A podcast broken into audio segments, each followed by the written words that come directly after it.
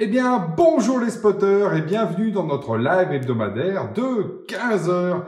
Et je suis encore confiné, semaine après semaine, dans mon sous-sol, mais ça m'empêche pas de faire ces lives et de rester connecté avec vous à telle enseigne qu'aujourd'hui, je vais vous parler de quelque chose d'une initiative qui a été explosive. C'est l'appel du 9 avril pour une liberté, une souveraineté et une sécurité numérique immédiate.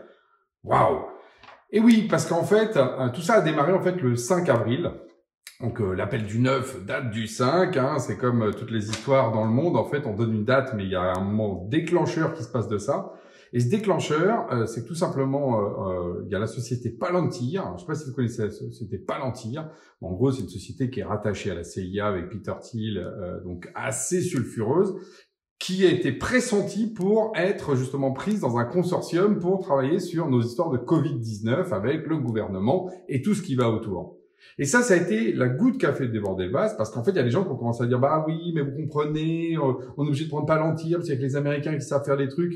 Alors déjà, moi, je, suis sorti de mes gonds, c'est pas vrai, il n'y a pas que les Américains qui savent faire des trucs, il y a beaucoup de boîtes qui savent faire de l'intelligence artificielle, etc. Et puis, est-ce qu'on a vraiment besoin de ça? Et, et dans le même temps, boum, vous avez vu, on avait besoin, que ce soit pour l'État, les collectivités territoriales, pour les enfants, euh, d'avoir de, la visio, de pouvoir avoir des, des, des, classes virtuelles. Et là, patatras, à nouveau, qu'est-ce qu'on fait euh, beaucoup de, de, de, ces collectivités, etc. Ils ont fait appel aux Américains. Ils ont dit, ah oui, ben dans ces cas-là, faut aller voir euh, Skype, euh, ting, je fais des bips pour pas leur faire de la pub.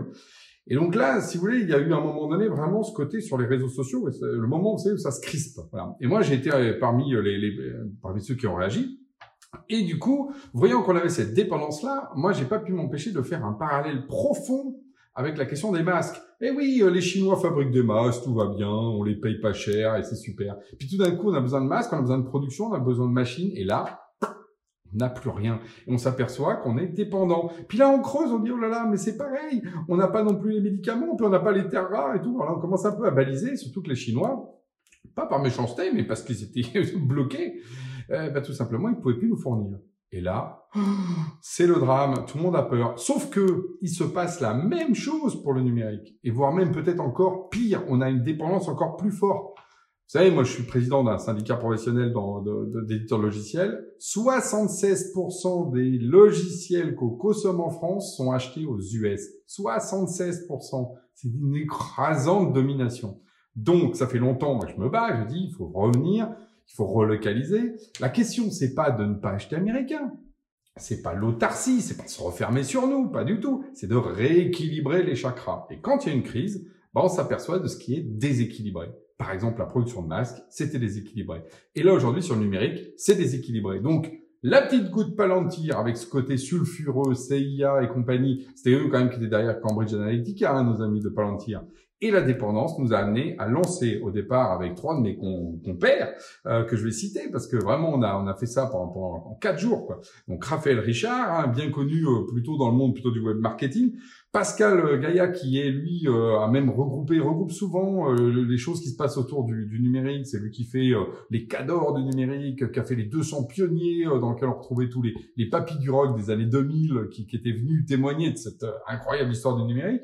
Et puis, j'ai embarqué également Mathieu Hugues de Tilcal, hein, dans le domaine de la blockchain, avec lequel on a souvent, souvent, souvent des discussions autour de ces questions de souveraineté. Et là, on a commencé juste à écrire un truc avec CryptPad. D'ailleurs, on a utilisé le logiciel de XWiki. Je salue mon ami Ludovic, qui est effectivement un des éditeurs français, parmi les signataires, évidemment. Euh, et on était 3, puis 10, puis 50. Le matin, on était déjà une cinquantaine de signataires quand on a juste un petit peu regardé avec le réseau. Et en à peine une journée, juste euh, les, signatures qui ont été externes, on est à plus de 100. Là, ça, n'arrête pas, d'ailleurs, depuis, depuis hier. Je vous avoue, hier soir, moi, vers 22h, j'ai lâché l'affaire parce qu'on avait trop de... Il fallait que je me repose un peu. Euh, et donc, oui, on a une demande énorme là-dessus. Pourquoi? Tout simplement parce que les gens ont compris qu'on avait une menace importante et que c'était simplement fou. C'était fou. En période de crise, alors que regardez, on est, je suis avec vous là à travers le numérique, on est totalement dépendant des Américains. C'est vrai sur les messageries, euh, WhatsApp, Messenger, tout ça c'est de l'américain. C'est vrai sur les logiciels d'entreprise. Euh, on a effectivement les Microsoft, mais c'est vrai aussi pour les CRM avec Salesforce. Enfin, et SAP pour les logiciels de gestion. Enfin, on est totalement dépendant. Et ce qu'on dit dans la tribune, c'est simple, c'est que si jamais ça coince, quelles que soient les raisons, techniques, humaines ou politiques ou géopolitiques, bah nous, on aura le, on, va, ça nous serrer le kiki. Et ça, c'est extrêmement dangereux. Donc, il faut rééquilibrer tout ça. Et pour ça, et pour ça, à mon avis, il faut changer de mental.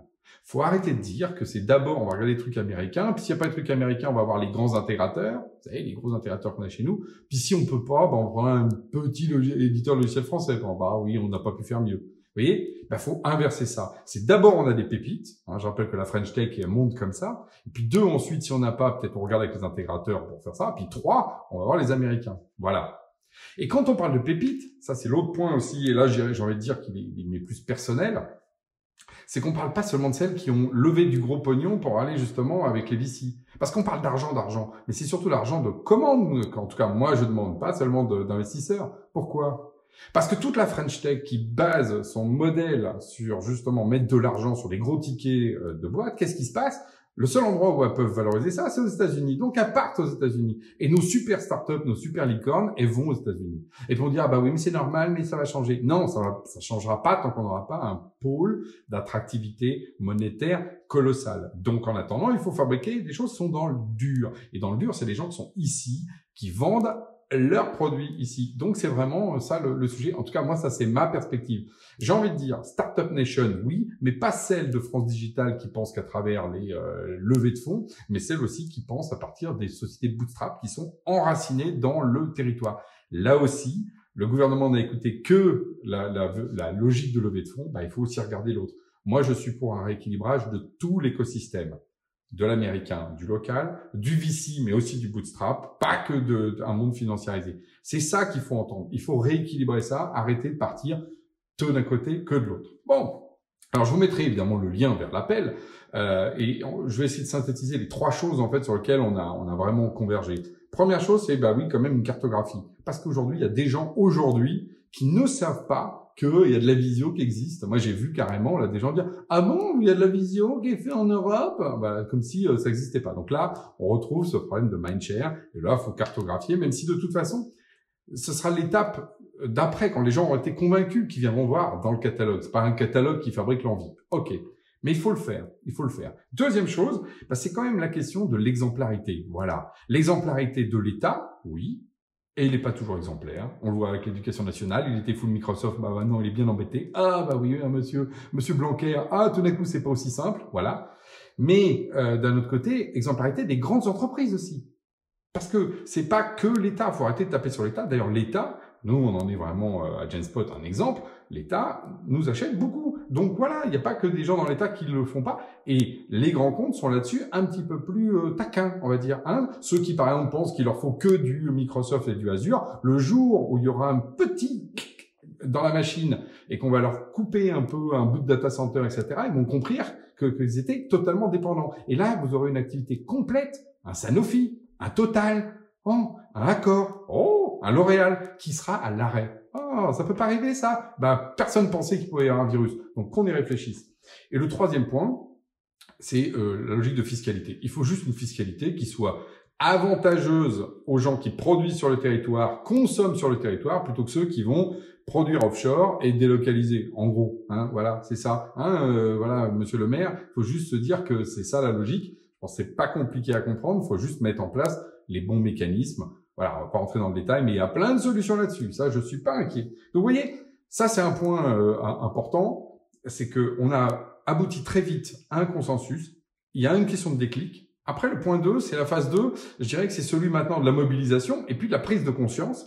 Mais déjà, il y a eu un collectif incroyable. Moi, c'est aussi ça que je, enfin, je retiens.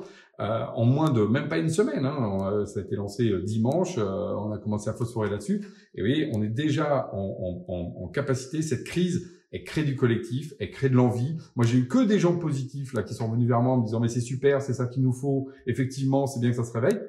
Le, le ministre Cédric O, le, le, jour même, a, a publié du coup, enfin face à la ça circule d'ailleurs dans les réseaux. Euh, finalement, il, il, a dit qu'on avait besoin de cette souveraineté, qu'il fallait passer à la, vitesse supérieure.